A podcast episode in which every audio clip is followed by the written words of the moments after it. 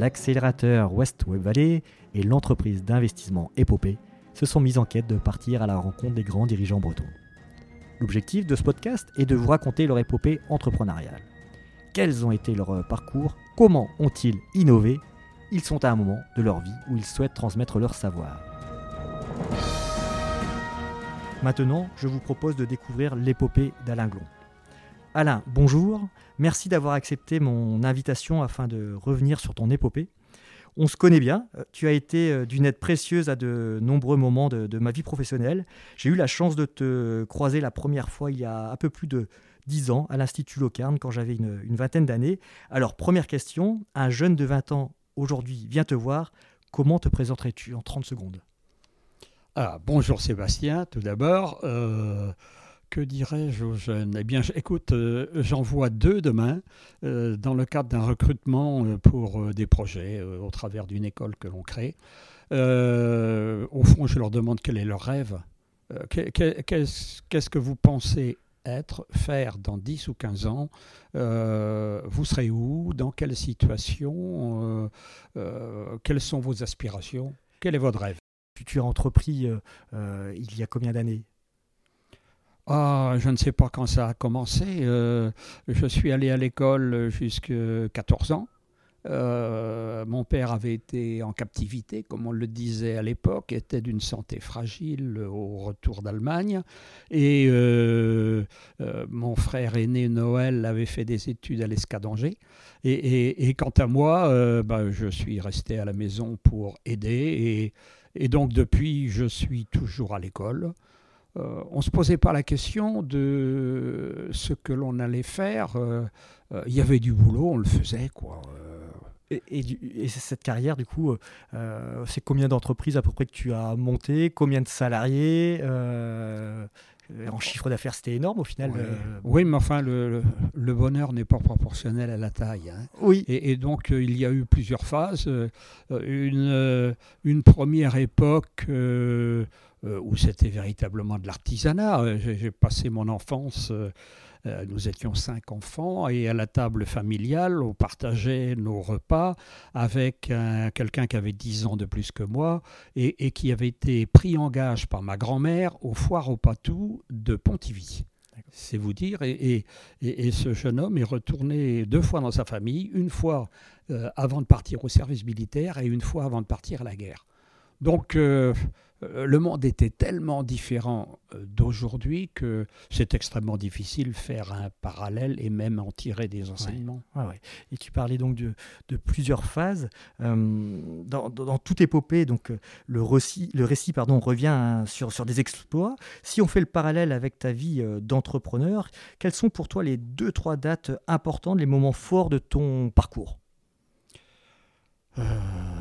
Oh, alors euh, peut-être construire, euh, construire la première usine.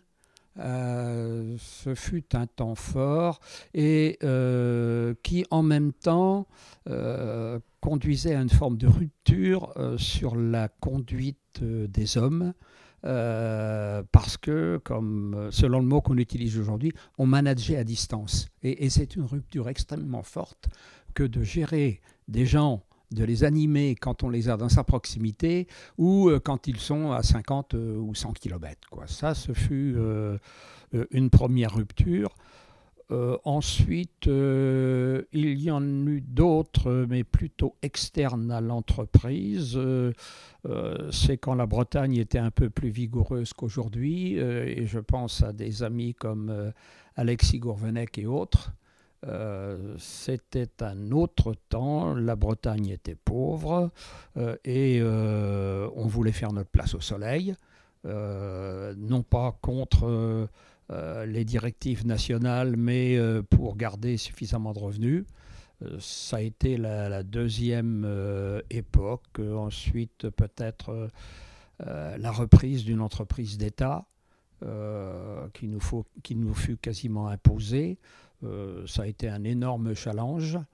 Euh, bon, mais on y a survécu en quelque sorte. Et puis, euh, je veux dire, maintenant je suis dans cette autre vie, mais je continue de créer, aller avec d'autres, bien sûr, peu ou prou, une entreprise par an. D'accord. C'est vrai que dans, les moments forts euh, dont, tu parles, euh, je remarque que tu n'as pas cité euh, le, Club des 30, même si l'excellent Philippe Créange a écrit un très bon livre intitulé Le mystérieux Club des 30, dans lequel tu prends la parole. Pourrais-tu revenir en quelques mots sur, les combats du Club des 30 d'hier et, d'aujourd'hui? Je pense que ça a marqué aussi ta, carrière pro. Alors déjà, la naissance du Club des 30, c'était il y a très très longtemps. Yves Rocher sur les conseils de sa banque, qui était la BNCI à l'époque, avait acheté euh, l'entreprise euh, Petit Bateau. Et à l'époque, souvent, les banques essayaient de euh, marier une affaire en difficulté avec euh, quelqu'un qui euh, avait un peu de trésorerie et, du talent. Et, la reprise de Petit Bateau s'est mal déroulée. elle allait mettre en difficulté Yves Rocher, qui bien sûr n'avait pas du tout la taille d'aujourd'hui. Et avec la faconde qu'on lui connaît, Yves avait mobilisé les entrepreneurs de l'époque pour dire on ne peut pas accepter qu'une banque nationale euh, euh, mette à mal une entreprise de chez nous euh, et, il faut se battre pour qu'il n'en aille pas ainsi. Ça a été l'origine de la création du Club des Tentes et on se retrouvait d'ailleurs chez Yves. Hum, voilà, alors ensuite il y a eu la période euh, euh, où euh, le club était un peu un lobbying régional qui, qui, a grandi, qui de Bretagne a couvert les Pays de Loire. Hein, bon, mais qui, selon moi, a perdu une partie de sa dynamique. Mais je crois que c'est ce qui arrive dans, dans toute création. Euh, et, je l'ai vécu également à l'Institut de Locarne. Oui. Euh, vous avez quelquefois une bande de joyeux lurons qui crée euh, quelque chose de nouveau. ils sont 7 ou 8, ça marche, il y a une dynamique. le succès venant, il se retrouve à 50, à 100 ou à 200. Et, et à ce moment-là, eh bien, on rentre dans une gestion démocratique. Et il n'y a pas du tout la même dynamique euh, au milieu d'une centaine d'adhérents euh, que celle que l'on avait quand on était 7 ou 8. Et, donc je pense que l'ensemble des institutions ont vocation euh, à grandir et à se ressourcer, sinon disparaître. Ok. Et, justement, euh, quand, tu évoques euh, ces, histoires d'entreprise, une euh, par an, l'innovation, je pense, a été vraiment clé dans, tous ces choix professionnels. Comment as-tu traité ben, cette histoire d'innovation tout au long de, ta vie pro? Oh, Je pense que parmi les facteurs clés, celui qui a été probablement le plus important, c'est de limiter la taille des entreprises. Euh, c'est-à-dire que euh, je disais euh, aux managers auxquels nous confions une entreprise, nous t'interdisons d'avoir plus de 180 employés. Alors 180, je crois que c'est le chiffre qui correspond aux attitudes bretonnes. Euh, j'ai souvent observé que quand on passait un nombre plus grand, euh, ça se passait plutôt moins bien. Alors qu'on observe en Vendée, et on y a des amis, euh, des, des Sodebo, Fleury Michon et autres, où là, à 5 ou 600, ça marche. L'intérêt de limiter à 180, c'est que, au fond, le patron de cette entreprise connaît tout le monde, non seulement les employés, mais leurs conjoints. Euh, il, sait si l'un ou l'autre est absent euh, que, bah oui, il avait entendu dire la veille qu'un enfant euh, était malade ou autre. et donc, vous avez trois niveaux, le patron, la maîtrise et les collaborateurs. si bien que on connaît tout le monde, les informations circulent vite, qu'il s'agisse de l'innovation ou euh, des réclamations pour euh, bien écouter le client et lui donner satisfaction. Et, le fait de limiter a d'autres impacts, c'est que euh, le, responsable de l'entreprise eh avait tendance à arrêter de produire ce qui consommait beaucoup de main-d'œuvre et rapportait peu. Et, au fond, c'est ce qu'on a fait à grande échelle ensuite, quand on a externalisé des activités vers la Chine ou ailleurs. Et si bien que quand on atteignait la limite de 180, euh, généralement, il y avait à l'intérieur euh, de ce groupe euh, quelques personnes qui avaient des idées, qui avaient de la dynamique, qui se voyaient un peu plafonnés dans leur évolution par des gens qui n'étaient pas encore tout à fait vieux. et il leur venait l'envie d'aller ailleurs. et, et, dans cet ailleurs, je préférais qu'ils soient chez nous plutôt que chez un concurrent.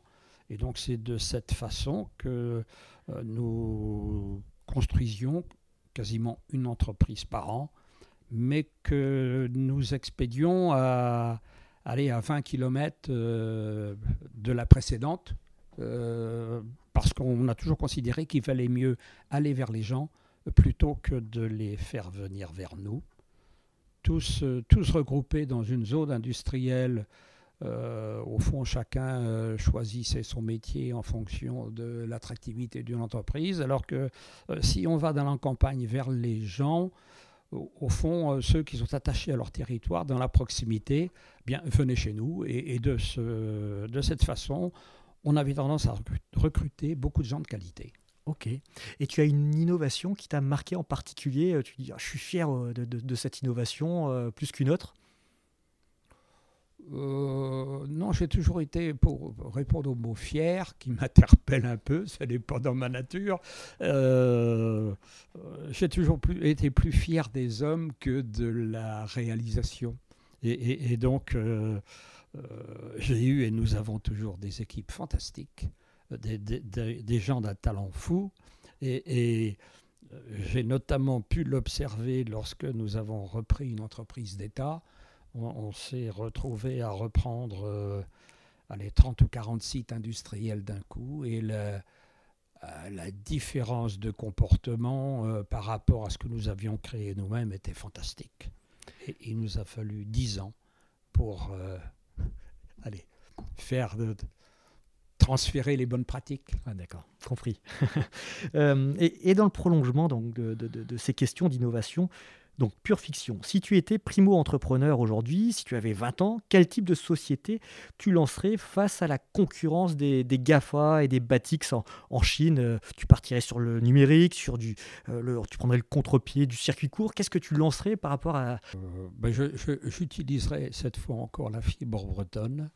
Et, au fond, je solliciterais de la part de tous les Bretons qui sont partis ailleurs dans le monde euh, qu'ils reviennent ici avec une application intéressante, alors que ce soit pour euh, euh, les, soins à la planète, pour la santé ou pour autre chose.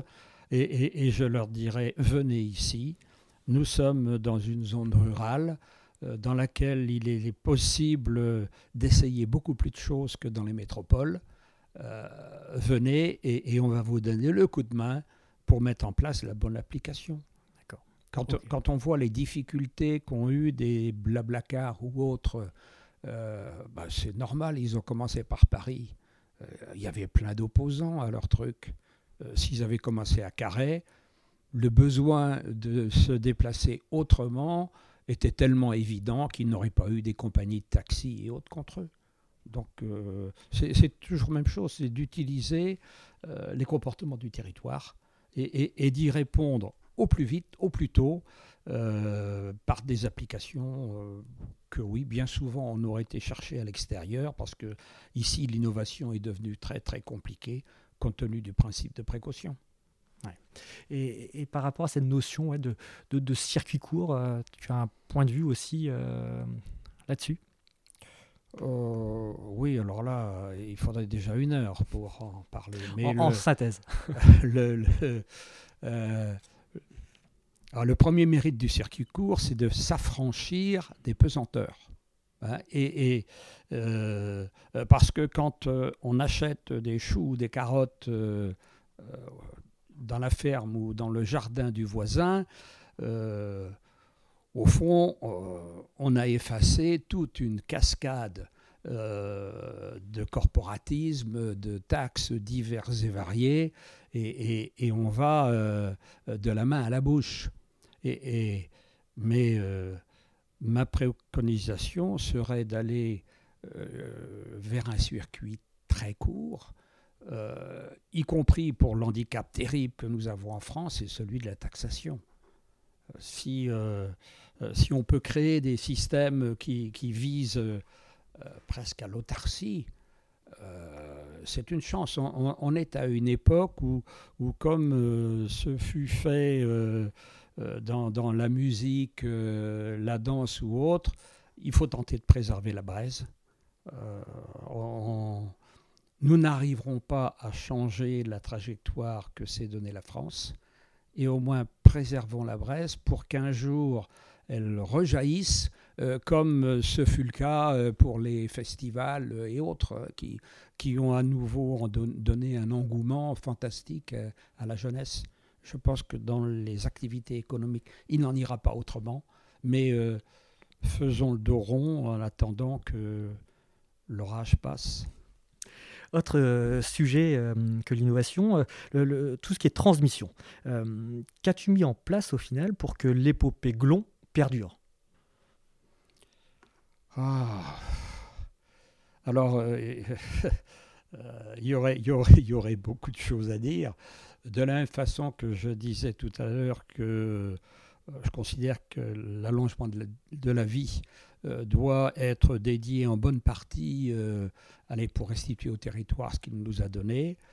Euh, j'ai le souvenir qu'avec mes frères, puisque tout ce dont je parle, nous l'avons fait à trois, nous étions interrogés pour savoir à partir de quand et de combien nous serions riches. Euh, si, on ne se fixe pas de limite, mais on, va être des insatiables de l'accumulation. Et, le, le, fait euh, d'avoir atteint une certaine sérénité de ce point de vue euh, permet euh, de regarder le monde autrement, euh, de transmettre. Le, groupe que nous avions constitué était complexe, c'était le fruit de l'histoire. Il y avait plus d'une centaine de sociétés. nous étions dans une très très grande proximité de tout ce qui est étatique.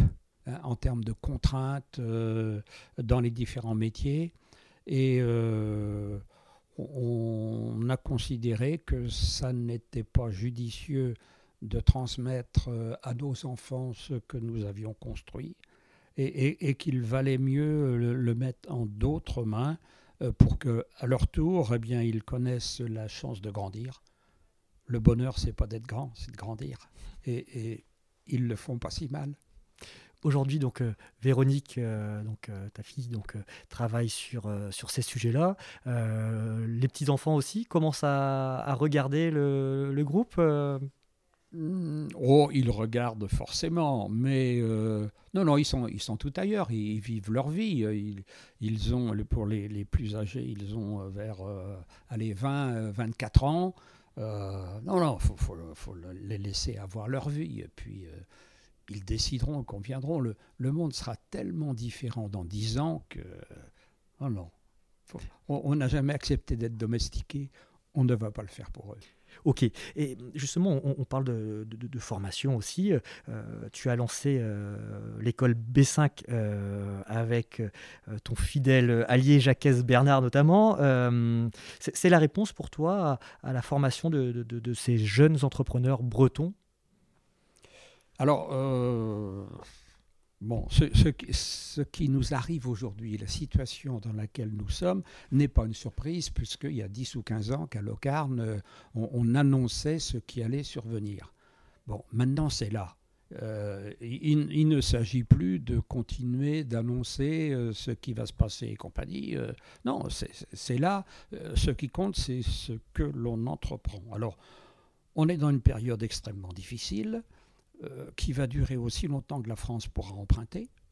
Et, imagine la situation, 97% des dépenses de la France, de ses dépenses budgétaires, sont figées. c'est-à-dire qu'elles sont gérées par des fonctionnaires. Il reste, il restait, devrais-je dire, 3% de, de, liberté d'orientation. Ces 3% venaient de 1,5% de croissance et de 1,5% d'endettement. La croissance n'est plus là. Et euh, euh, les marges de manœuvre sont extrêmement réduites.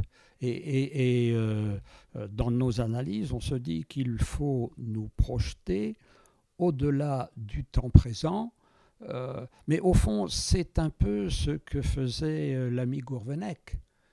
Quand, sortant des écoles d'agriculture à l'époque, de la JAC pour les uns, JEC pour d'autres, on n'enseignait pas à nos jeunes seulement à, tirer un sillon bien droit, à mettre de l'engrais et autres. Euh, on leur donnait une vision du monde euh, qui leur donnait l'envie. Euh, les, exigences formulées par les amis Léonard autour de la Britanniferries, des, des, routes à quatre voies et compagnie, c'était une vision fantastique.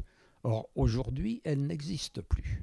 Et, donc, il nous faut projeter nos jeunes euh, dans, ce monde futur.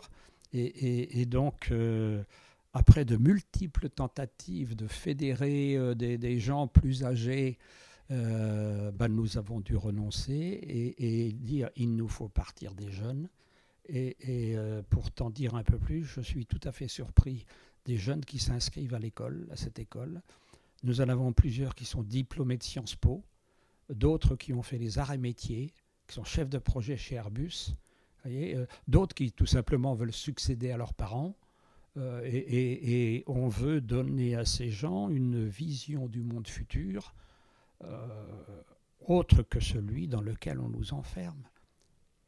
imagine juste un instant, nous avons des paysans, si je prends ce domaine, qui ont un talent fou, un climat exceptionnel et, des terres, allez, à faire pâlir les trois quarts du monde et on impose à nos paysans de produire en compétition avec euh, des Brésiliens ou des Ukrainiens. Et de la même façon en agriculture, à quoi sert-il de faire nos paysans concourir contre le Brésil? C'est une forme de mépris. Ils sont capables de faire tellement mieux. Et le consommateur le souhaite. Libérons les énergies et les talents. Et le cursus, alors qui, est enseigné, donc euh, j'ai bien compris, il y a la vision, euh, mais après il une espèce de socle de, de, de, connaissances euh, sur, le digital, encore une fois, ou comment ça fonctionne pour, pour, B5 rentre, dans l'école? Oui, dans l'école, alors, nous, nous faisons des projets, la ligne de conduite. Et, et, tout le monde doit se mettre au service du projet. Euh, que ce soit euh, euh, les entreprises qui portent ces projets, que ce soit les étudiants, que ce soit les enseignants. Ce qui compte, c'est le projet. Et, pour citer des exemples, il y en a multiples, il existe en Bretagne une trentaine d'usines qui chacune saurait économiser 1000 mètres cubes d'eau par jour. 1000 mètres cubes. Bon, que voilà un beau projet pour la Bretagne qui n'a pas d'eau souterraine. Mais euh, euh, il y en a un autre qui me fait rêver ces jours-ci. Euh, c'est quand je vois la reprise de Suez par Veolia. Pour avoir discuté avec les gens de Suez il y a quelques années, vous en avez beaucoup qui rêveraient de travailler pour un territoire, et entre autres la Bretagne. Nous avons des comportements tellement plus vertueux que ceux du reste de la France. Imagine, euh, le niveau de tri auquel nous sommes en Bretagne sur les déchets, c'est 65%, quand la moyenne française doit être entre 52 et 54. Or, au nom de l'égalité, comme disait Coluche, euh, on a tous le même traitement. Et au fond, si la Bretagne reprenait à son compte avec les cadres de Suez à toute une partie de, euh, de nos services d'eau, de, de, déchets et compagnie, mais ce serait fantastique. On, dit que le futur va être fait de la valorisation des déchets.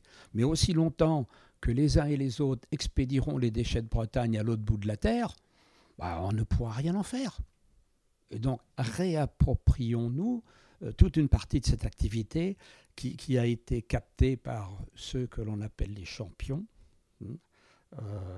D'ailleurs, aujourd'hui pourrait être un jour mémorable parce que c'est la date qui nous a été fixée par Orange pour nous raccorder le Wi-Fi radio. C'est un dispositif utilisé sur la Terre entière, mais qui jusque-là n'a pratiquement pas été mis en œuvre en France, sauf dans la pointe Finistère. Voyez, et, qui permet dans des conditions infiniment plus économiques d'avoir une bonne desserte numérique. Donc réapproprions-nous euh, euh, toutes les facilités de la vie. Je crois qu'il n'y a pas de meilleur investissement que de le faire dans ce qui est nécessaire à notre vie. Tu parles beaucoup de, vision euh, d'Alexis Gourvenec, forcément. Euh, tout à l'heure, euh, tu, évoquais d'autres grands entrepreneurs. je pense à des, à, des Le Manoirs, tout ça. Quel regard tu portes sur cette nouvelle génération d'entrepreneurs? Bon, vous avez été une vraie locomotive pour, pour la Bretagne. Qu'est-ce que tu en penses et quels conseils tu, donnerais à, cette, cette nouvelle génération même ah ben, le conseil, ce serait de venir à l'école B5. La réponse est facile. non, mais on, on, y, croit tellement que. Et, euh, vois-tu, la, qualité des gens euh, que l'on a pris euh, dans pour en faire ce qu'on appelle des ambassadeurs. un Xavier Fontanet qui a été classé numéro 8 à Shanghai dans le, le, classement des entrepreneurs mondiaux. Eric Orsona euh, qui est capable, à mon avis, de réconcilier euh, le monde de l'écologie et le monde de l'agriculture. Euh, Karim Bouzema, l'homme aux mille greffes, lui, il rêve que l'on fasse de la nourriture pour les humains et pas pour le contrat. On peut faire tellement mieux et, pour le même prix. Et donc, c'est de donner à ces jeunes un appétit euh, qui, les porte euh, au-delà des contingences du moment. Euh, il nous faudra au bas mot dix ans pour que la France commence à se redresser, mais pour ça, il faudra qu'on ait touché le fond avant.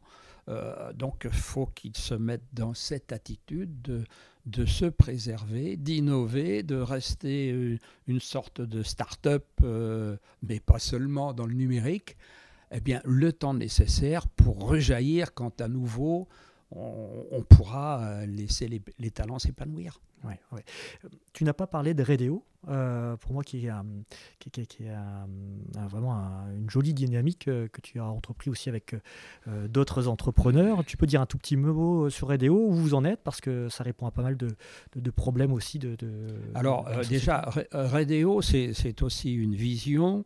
nous faisons le constat que 35% du budget du français moyen euh, disparaît dans euh, ce qu'on appelle des consommations volontaires obligatoires. C'est-à-dire l'eau, le gaz, l'électricité, la banque, l'assurance, l'énergie, le transport et autres, et euh, des univers qui sont tenus par une vingtaine d'entreprises, quasiment tout étatique, tout au CAC 40, et, qui ont des positions souvent proches du monopole ils en usent et en abusent, au point par exemple que Vinci euh, dégage 55% euh, des bits DA euh, sur les autoroutes. Ne parlons pas des parkings parce que c'est encore au-delà. Orange, c'est plus de 30% des bits DA. Et, nous, on considère qu'on pourrait faire à moins, même si les investisseurs, les actionnaires étrangers demandent à tel niveau, et, et qu'il faudrait mieux aller mieux couvrir le territoire. Quoi, hein.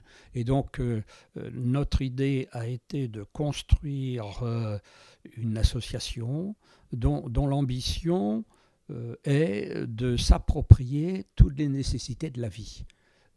J'en parlais tout à l'heure par rapport à la couverture numérique. Hein, on y travaille, et c'est peut-être aujourd'hui qu'on va être accordé, sur l'énergie euh, le gaz, euh, en 5 ou 6 ans, euh, on a acquis un bon millier de clients d'entreprises clientes parce que quatre entreprises bah, du Club des 30 d'ailleurs se sont mouillées pour le faire. Il y a la SICA Saint-Paul, il y a Le Duf, il y a Roulier et Glon. on a mis au pot pour euh, apporter les cautions financières voulues et, développer cette activité. Mais ce que je disais euh, de Suez tout à l'heure procéderait de la même vision. Lorsque je vois que c'est un écarisseur allemand qui investit dans le ramassage scolaire euh, sponsorisé par la région et les départements, je dis c'est quand même dommage qu'on ne reconfie pas les autocars à des vrais entrepreneurs d'ici.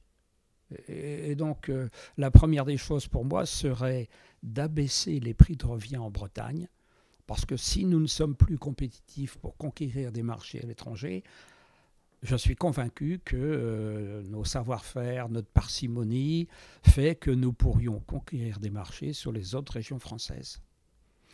Et concernant la diaspora bretonne, euh, est-ce que euh, tu penses que ça peut être un levier au final pour euh, bah, dynamiser cette, cette région dans, dans, dans, le futur Alors je l'ai évoqué tout à l'heure à propos de la réintroduction ici d'applications, de, de, de, savoir-faire tout à fait utiles à nos territoires. Mm. Euh, au fond, c'est un peu ce qu'a fait Blablacar, quoi. Hein, et, et, tu y avais pensé avant, si je ne me trompe. C'est euh, exactement ça.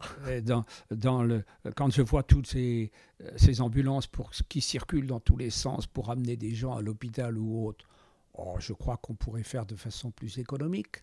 Et, Il y a la start-up Ambulise sur le territoire euh, hmm. breton qui y travaille. Et, donc, utiliser la diaspora pour réimporter tout ça, l'utilisait également pour euh, euh, s'approprier des technologies mises en œuvre ailleurs euh, et, qui auraient tout à fait leur place ici. Mais dans l'immédiat, la situation est telle que, et d'ailleurs au travers de l'école B5, on est un peu dans une autre dynamique, et c'est de, de, nous tourner vers les entreprises étrangères implantées en Bretagne, et de leur dire nous pouvons vous mettre des jeunes à disposition qui vous aideraient euh, à mettre en œuvre ici tout ce que vous faites dans d'autres pays et que vous ne faites pas ici. Mmh. Voyez et, euh, on travaille avec des, cités marines, des, entreprises euh, de ce type, japonaises celle-là. Imaginez le, le, le, Japon, ça viendra bientôt pour la France à mon avis, et, inquiet euh, d'avoir vu l'accord qui vient d'être passé entre Brazil Food et la Chine. Le Brésil exporte environ 100 000 tonnes de viande par jour. C'est la ration de vente qu'il faut pour un milliard d'habitants. Et la France, d'ailleurs, en importe énormément du Brésil. Euh, ça veut dire qu'il y a déjà 150 000 morts du Covid euh, au Brésil. Des abattoirs ferment là-bas comme ici. Et, Churchill disait La révolution survient cinq repas après la disette. Et donc, euh, euh, le Japon, qui n'a absolument pas la capacité et les terres pour se nourrir, est très intéressé à trouver ailleurs euh, des pays avec lesquels il pourrait développer des activités communes. Et il nous faut, en dehors du centralisme, trouver des circuits courts. Selon toi, Alain, euh, quelles sont les, autres belles épopées euh, bretonnes? Tu en as cité euh, déjà quelques-unes, mais est-ce qu'il y en a certaines qui t'ont marqué plus que d'autres, parmi tes amis au final? Bah, il, y en a, beaucoup des, plus fantastiques que, ce que nous avons fait, nous, ici. que ce soit les, les frères Guimau, Yves Rocher, si je prends le coin de la Gacilly, euh, des, rouliers Beaumanoir, euh, Serge Rolic à Saint-Malo, je regarde la géographie, à, Rennes, euh, Louis Duff, Christian Rouleau, mais il y, en a plein partout. Partout. Mais au fond, c'est à une époque où, où, nous étions portés par la croissance.